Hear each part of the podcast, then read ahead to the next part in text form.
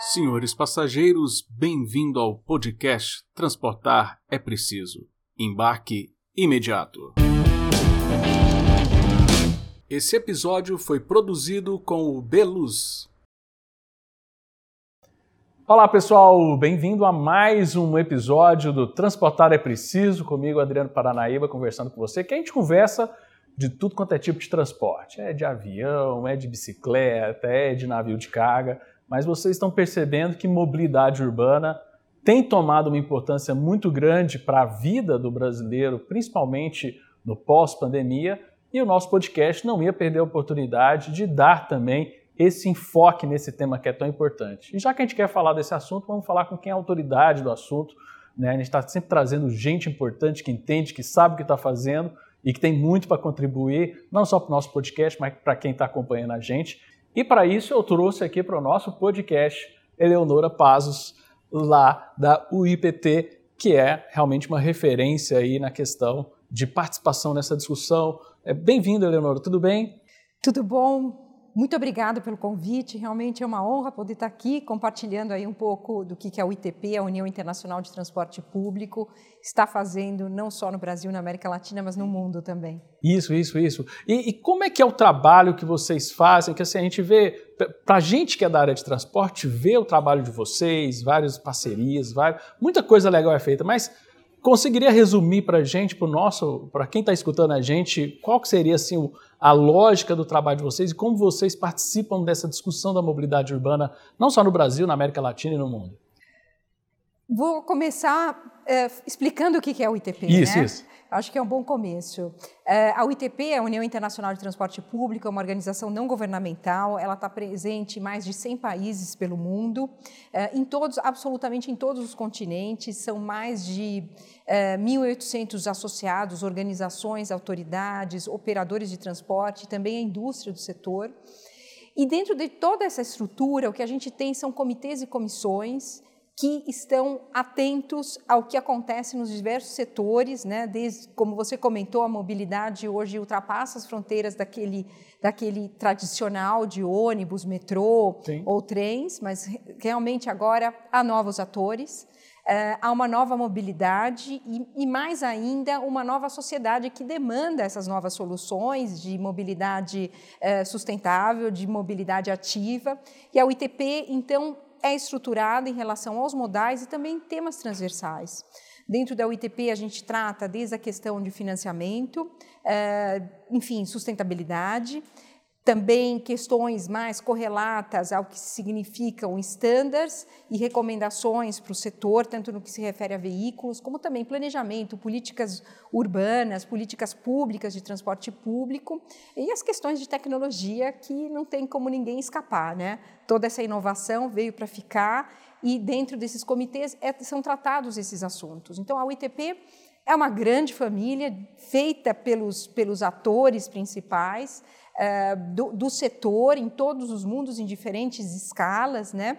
Uh, desde uma escala nacional a uma escala mais regional, uh, e atento a essas questões com a visão de cada um desses atores. Então, com a visão da autoridade, com a visão do operador, do operador que está sendo absolutamente desafiado nesse momento, e também de toda a indústria, de como a indústria pode se inovar e pode atender melhor as demandas que ocorrem dentro do transporte público.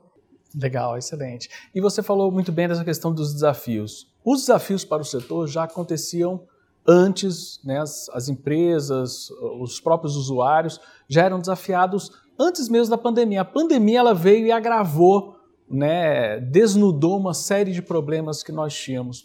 Como vocês acompanharam uh, essa questão da pandemia, essas grandes mudanças? Você vê isso como uma possível oportunidade da gente fazer as mudanças que a gente já estava antes da pandemia querendo propor para a mobilidade Como é que você vê esse, esse cenário que foi construído que a pandemia deu essa, essa fechada, né? De fato, acho que você tocou um ponto, a oportunidade, né? É, estamos falando aí de praticamente 18 meses, né? 18 meses de uma mudança de uma mudança das cidades, do ambiente urbano, que impactou diretamente nas pessoas, né?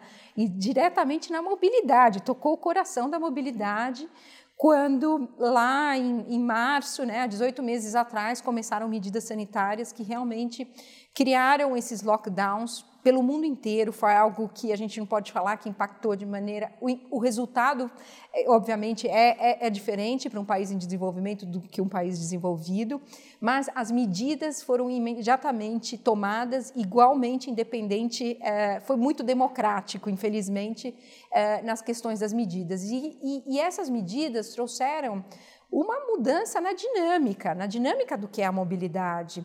E essa mudança da, da, da dinâmica, de fato, é algo que a gente está vendo que não, que não é algo passageiro, mas sim algo que vai ter sua continuidade. É, teve uma continuidade porque mudaram as estruturas das cidades, mudou o nosso cliente, mudou o nosso passageiro, é, que de repente, da noite para o dia, se viu é, confinado Uh, em atividades de tele, os famosos tele, né, teleworking, tele, teleeducação. Uh, e, obviamente, isso nos trouxe uma realidade nova para o transporte público. Da noite para o dia, muitos sistemas de transporte, de repente, não transportaram nada. Alguns outros tiveram suas demandas aí próximo dos 20% ou 30%.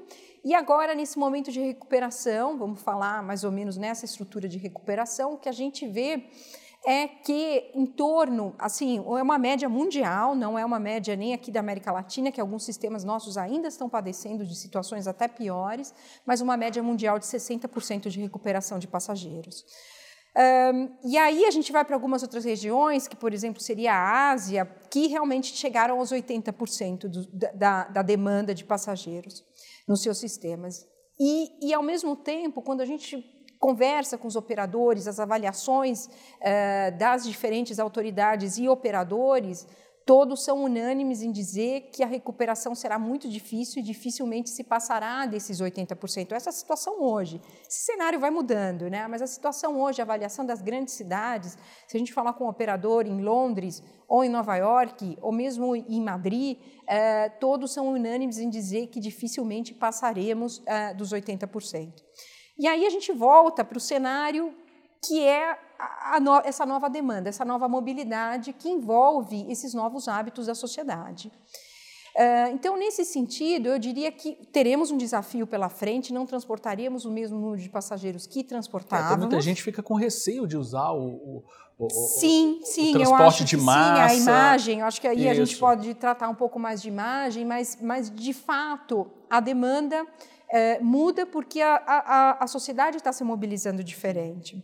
A UITP, só para te trazer um exemplo assim muito pontual e, e, e, breve, nem vou entrar em detalhes, mas a UITP, desde o ano passado, organizou uh, dois grandes estudos, um primeiro em abril e outro mais, uh, mais agora, mais, digamos, há seis meses, uh, para entender um pouco o que estava acontecendo. Mas, de, de, maneira geral, a gente teve uma, uma mudança na estrutura das cidades, as pessoas das grandes, dos grandes centros urbanos tiveram essa tendência a se afastar, eh, buscando mais espaço, né? De maneira geral, a gente sabe que o uso do solo, né? O metro quadrado é muito caro nas grandes bastante. cidades e as pessoas saíram. E aí, então, criou-se uh, uma demanda, agora nessa retomada, por viagens mais pendulares mais distantes. Né? Então, tem essa questão, não é diária, né? essa viagem, né? a gente vê a retomada da maioria dos escritórios numa rotatividade de duas ou três vezes por semana. E tudo isso está impactando, e tudo isso vai mudar. Agora, vai mudar de maneira permanente ou não, dependendo das políticas públicas e dos estímulos que as cidades deem a isso. Né? Então, Uh, enfim, a gente tem grandes vazios, a gente está vendo que estão surgindo grandes vazios. Com uma pequena retomada, acho que esse, esse reflexo de, de, grandes vazios das áreas comerciais, né, das áreas comerciais de negócio, eu diria dos business centers, das áreas centrais de negócio, porque as empresas demandam menos espaço do que demandavam. Uh, mas essa tendência ela pode ser revertida ou não, né, dependendo do, da necessidade de cada uma das cidades ou da política pública. Mas o que a gente vê é uma necessidade de interação da política pública imediata, né? para não ter consequências negativas ou, pelo contrário, para estimular e aproveitar essas oportunidades que você comentou.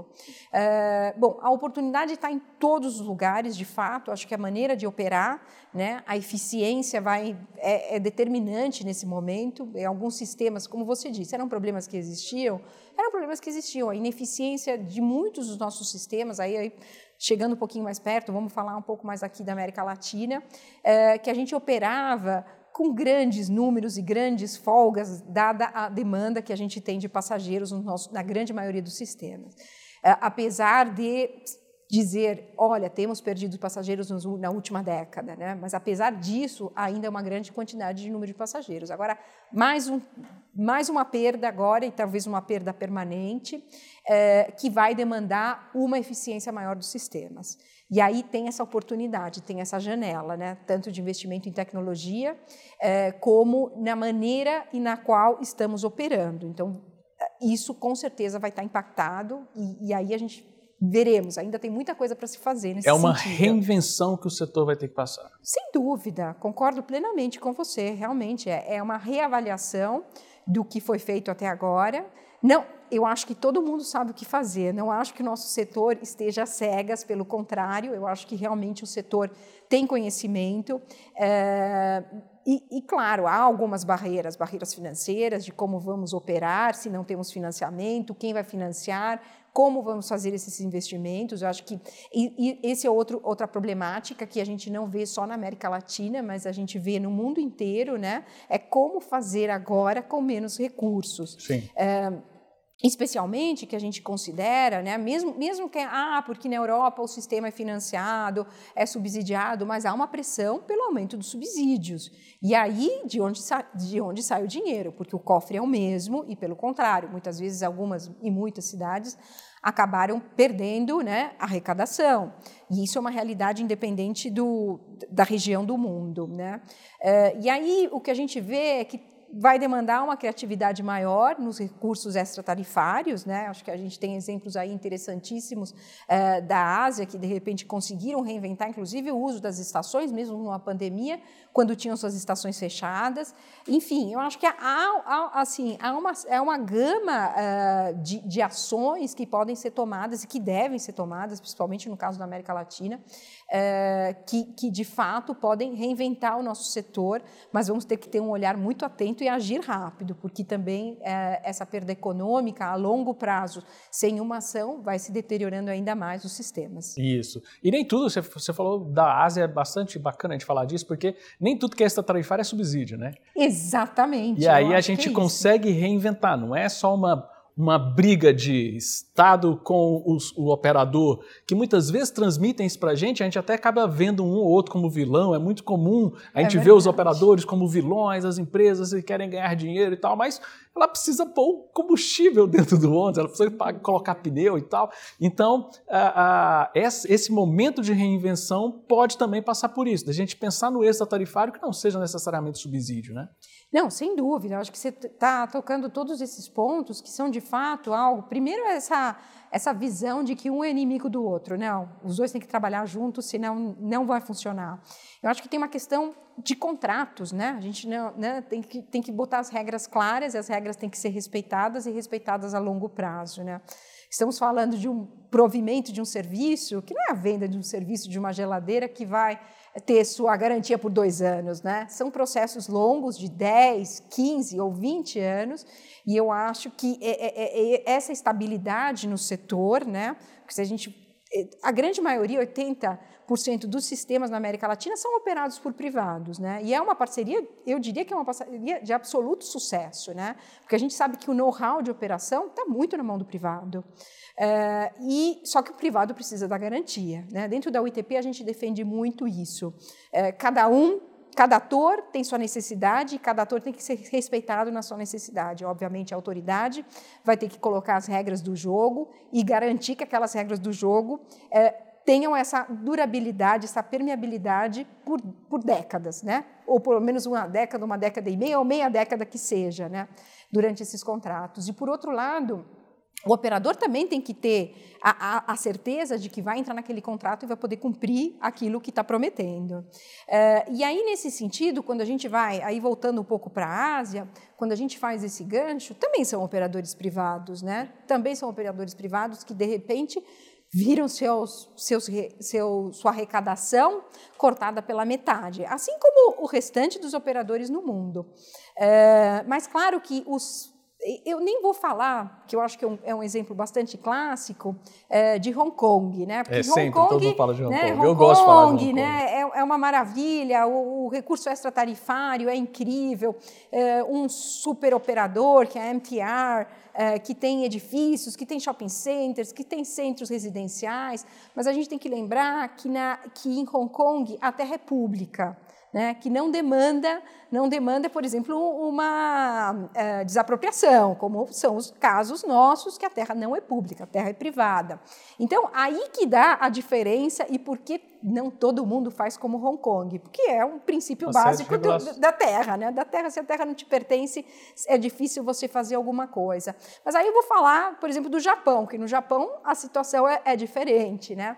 É, e que, por exemplo, o operador privado, um grande operador privado, que é a JR East, é, eles, obviamente, como você disse, ninguém inventou a roda em 18 meses, né? Eles já tinham é, a, a, a comercialização das áreas de estação, né? mas de repente se perdeu o passageiro, mas eles tinham uma estrutura. Então, por isso, como pensar, acho que voltando aí ao recurso extratarifário, é como pensar o recurso extratarifário é, muito resiliente, né? resiliente a crises, que essa, bom, ninguém imaginava essa crise.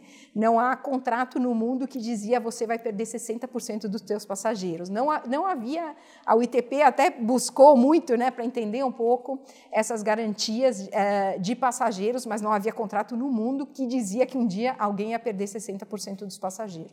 Ou 80%, que foram alguns casos. Né? É, ou que você ia deixar de operar durante 30, 60 dias, que algumas cidades enfrentaram Realmente isso. Né? Total. É, exatamente, da noite para o dia ninguém.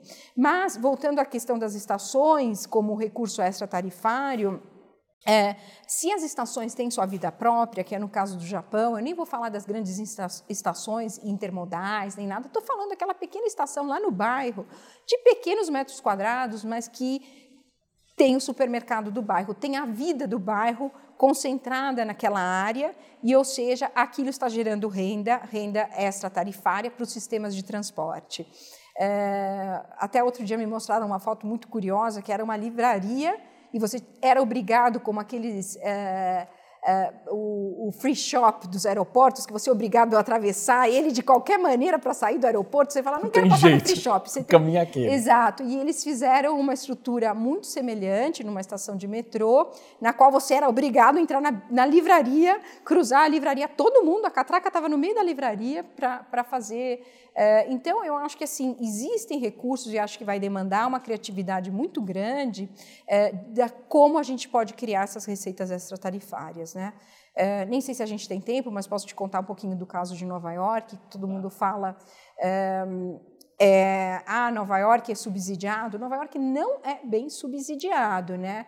Olha ele, tem, ele tem uma cesta de, de praticamente oito é, impostos indiretos né, da cidade que esses recursos vão para. É, para o sistema de transporte público. Então, vai desde uma pequena taxa que é cobrada a todos os funcionários, a todas as pessoas registradas em Manhattan, que todas as empresas pagam anualmente, uma taxa lá que é, é bastante simbólica, mas, claro, no volume se ganha o dinheiro. Uh, taxas de, de, real estate, qualquer negociação imobiliária em Nova York gera um, uma pequena, é uma pequena mordida né, uh, para o sistema de transporte público, e aí vão mais uma, um, em torno de mais seis, seis tipos de, de taxas da cidade, né, desde, desde uma taxa de turismo, uh, que também, o turista também, você não sabe, mas lá quando você faz a tua reserva lá no hotel, tá uma, um pouquinho vai lá para o transporte. E eu acho que é isso, porque o transporte, é, de fato, ele traz é, um benefício tão grande para a cidade, para a sociedade, não só na questão ambiental, mas a questão toda de eficiência da cidade, as questões econômicas, quando a gente começa a correlacionar os dados econômicos da cidade com a infraestrutura de transporte, a gente vê essa, essa correlação direta. Então, por que não todos contribuírem ao transporte? Acho que a UITP vem defendendo muito isso. Que bacana, sensacional. Eu queria falar contigo, para a gente caminhar aqui para o nosso final, você tocou na questão dos contratos, né? As regras do jogo, a questão regulatória é extremamente importante, ter previsibilidade. Qual que é o grande desafio da gente falar que a tecnologia pode contribuir com a mudança do setor, sendo que a gente tem contratos da década de 90, né? E, e, se, e, e como que podemos pensar o futuro? Eu não sei, a UTP com certeza está pensando nisso. Como a gente pensar nesses contratos do futuro que vão colocar esse componente tecnológico inovador que tem que estar apto para suportar essas mudanças? É, é um desafio, né? Assim, os contratos. Uh totalmente rígidos, né? O que a gente Isso. vê muito na América Latina é, são contratos tão rígidos que acabam criando barreiras à inovação, né? Quantas vezes algum operador não pensou é, e acho que a gente tem casos, né? Tá, a gente estava mencionando Goiânia um pouco, um pouco antes. Não dá, Goiânia nossa, sempre vem, não é, adianta. Goiânia, Goiânia, Goiânia sempre vem, nós, não né? adianta. É bom, a gente estava falando de Goiânia, mas eu acho que assim, quando a gente vê a criatividade dos operadores que estão lá na ponta, realmente identificando as tendências, porque se a gente pode falar que alguém está identificando as tendências e vislumbrando o, o que o mercado local está eh, tá se preparando, ou que realmente você vê aquele desenho para os próximos anos, é o operador que está no dia a dia acompanhando a movimentação dos passageiros e está no dia a dia verificando essas tendências de mobilidade. E aí, quando ele vai para o contrato, aquele contrato diz não, não posso, não, aquilo, não, não está previsto em contrato. Quantas vezes alguém não, não conta que queria fazer alguma coisa, ah, mas não está previsto em contrato, não então... Posso fazer, não, não posso se fazer. eu fizer pode dar problema, é, eu vou parar é. no tribunal de, de contas, Ex meu contrato vai ser questionado. É, exatamente, não vai receber o subsídio, o pagamento das gratuidades, nem vamos falar de subsídio, vamos falar de pagamento de gratuidades, ou coisas do gênero, né? E é isso generalizado na América Latina. Então, sem dúvida, é, é momento de passar por uma discussão e de entender que mesmo que contratos tenham vigorado durante os últimos 10 anos e que estejam em vigor para os próximos 10 anos, é importante a, a, a, revisão desses contratos, de maneira à atualização e flexibilização. Eu, eu, sem dúvida, o que, o que vivemos na pandemia, assim, o que nos, se impôs. É, é algo que tem que ser avaliado, não pode ser descartado, né? E os grandes especialistas dizem que essa será uma crise de muitas, né? É, então temos que entender que os contratos devem ser flexíveis, flexíveis, obviamente, mas garantindo, as, respeitando as garantias, né? A flexibilidade não quer dizer que só de um lado e que do outro lado não vai vir. Eh, mas, sem dúvida, uh, amarrar a questão, uh, impor questões tecnológicas em contratos longos é um risco enorme, porque a tecnologia, hoje a gente está falando uma coisa, amanhã com certeza será outra.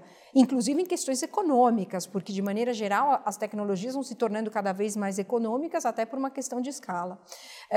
então, de fato, os contratos, e, e, e é, um, é, um, debate longo, a UITP tem um comitê de ônibus para não falar que temos também um comitê de metrôs que também discute contratos, mas na questão do ônibus há uma necessidade de flexibilização maior ainda que nos contratos de metrô, por toda essa questão e pela dinâmica da tecnologia e pela dinâmica que as operações nas cidades estão demandando, né? Então não podemos mais, né? Então muitas vezes o que a gente vê é a imposição, por exemplo, de tipos de tipologias de veículo e de repente o número de passageiros desapareceu. Então necessitaríamos realmente ter aquele veículo ou cumprir aquele horário eh, no qual ninguém mais circula por, por, essa, por essa nova dinâmica da sociedade. Uh, temos realmente necessidade daqueles veículos biarticulados ou, ou, ou coisas do gênero uh, em, em, estruturas que estão perdendo passageiros? Não poderíamos ser mais eficientes? Eu acho que a gente uh, tem uma discussão muito grande de frota, às vezes ficam, não, tem que tá estar 80% da frota, tem que tá estar 90%. Assim, não tem um passageiro, e aí fica, não, mas no contrato está falando que tem que ter, então vai ter que ter. Né? Então, assim, eu acho que a flexibilidade, entendendo que a eficiência vai ter que imperar nesse momento, é, é fundamental. E, e, de fato, é momento para se discutir isso e há uma grande janela, porque há um ganha-ganha dos dois lados. Uma, um ganha da melhoria do serviço e um ganho, inclusive, até da questão de ocupação e, e de uso de, de, de, via e uma série de outras questões que, que estão em pauta, né? que inclusive ligadas à sustentabilidade. Exatamente. Nossa, foi muito bacana. Nossa, muita coisa legal falando aqui para gente. Você queria deixar uma mensagem final aqui no finalzinho do nosso podcast para o nosso ouvinte? Olha, eu acho que assim, Adriano, está chegando a COP, né? Está chegando a COP, aí são 17 metas que estão impostas para a melhoria das cidades, de sustentabilidade, e é impressionante como praticamente em todas a, o transporte toca de alguma maneira. Sim. Então, eu acho que, sem dúvida, fica essa mensagem de como que o transporte pode transformar nossas cidades e como é importante ele estar tá em pauta uh, das, nas políticas públicas e, e, e de fato, uh, para atender essas metas tão ambiciosas que vai ser um, um ganho para o planeta, e não tenho dúvida, a UITP vai estar presente é, e, e, de fato, o transporte público ultrapassa as fronteiras da mobilidade. Né? A mobilidade, Sim. eu digo que muitas vezes é um acessório do, do transporte público, mas o transporte público é, move economias e move pessoas e traz uma eficiência única ao espaço urbano. Eu acho que é essa a mensagem final mesmo. Que legal, bacana. Gente, muito obrigado por acompanhar o nosso episódio. Lembrando que estamos sempre aqui falando que transportar é preciso e o embarque é imediato. Até o próximo episódio, pessoal. Valeu!